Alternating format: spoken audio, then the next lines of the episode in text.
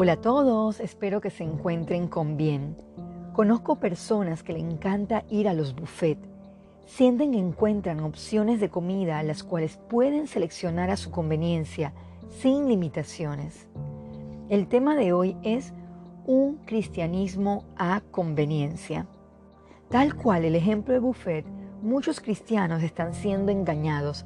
Piensan que pueden seleccionar o escoger las cosas que le interesan y desechar lo demás.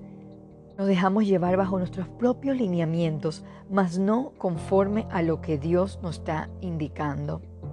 Meditemos en el siguiente pasaje, Juan 14, 15. Si me amáis, guardad mis mandamientos. La fe nos debe procurar llevar a actuar de maneras diferentes, porque buscamos someternos a lo que dice Dios en su palabra, no a lo que nosotros podamos elegir como un supuesto hijo de Dios. Leamos Mateo 7:21. No todo el que me dice, Señor, Señor, entrará en el reino de los cielos, sino el que hace la voluntad de mi Padre que está en los cielos. Otra cita a reflexionar es Gálatas 6:7.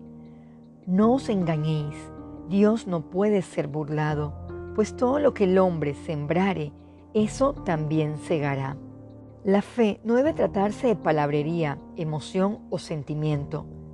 Se debe dar frutos.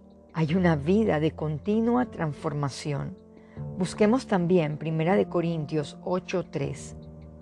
Pero si alguno ama a Dios, es conocido por Él. Estimado oyente, reflexionemos si estamos viviendo hoy un cristianismo a conveniencia. Esto no tiene nada que ver con la verdadera fe. Llamamos maestro a Jesús, pero no nos dejamos enseñar por su palabra. Decimos que Él es la verdad, pero andamos en mentiras. Le llamamos Señor, pero no lo honramos. Decimos que Él es el camino, pero no le seguimos. Sabemos que Él es el pan de vida y no nos alimentamos de su palabra. Para concluir, acompáñeme a Tito 1.16. Profesan conocer a Dios, pero con los hechos los niegan, siendo abominables y rebeldes, reprobados en cuanto a toda buena obra.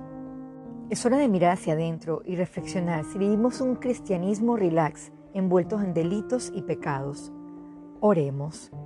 Amado Padre, pedimos perdón por vivir vidas de fe mediocres, a nuestra conveniencia alejados de lo que dice la Biblia.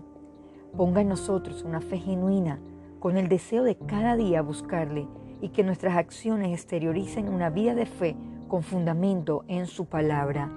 Guíe nuestros pasos a la rectitud. En Jesús oramos. Amén.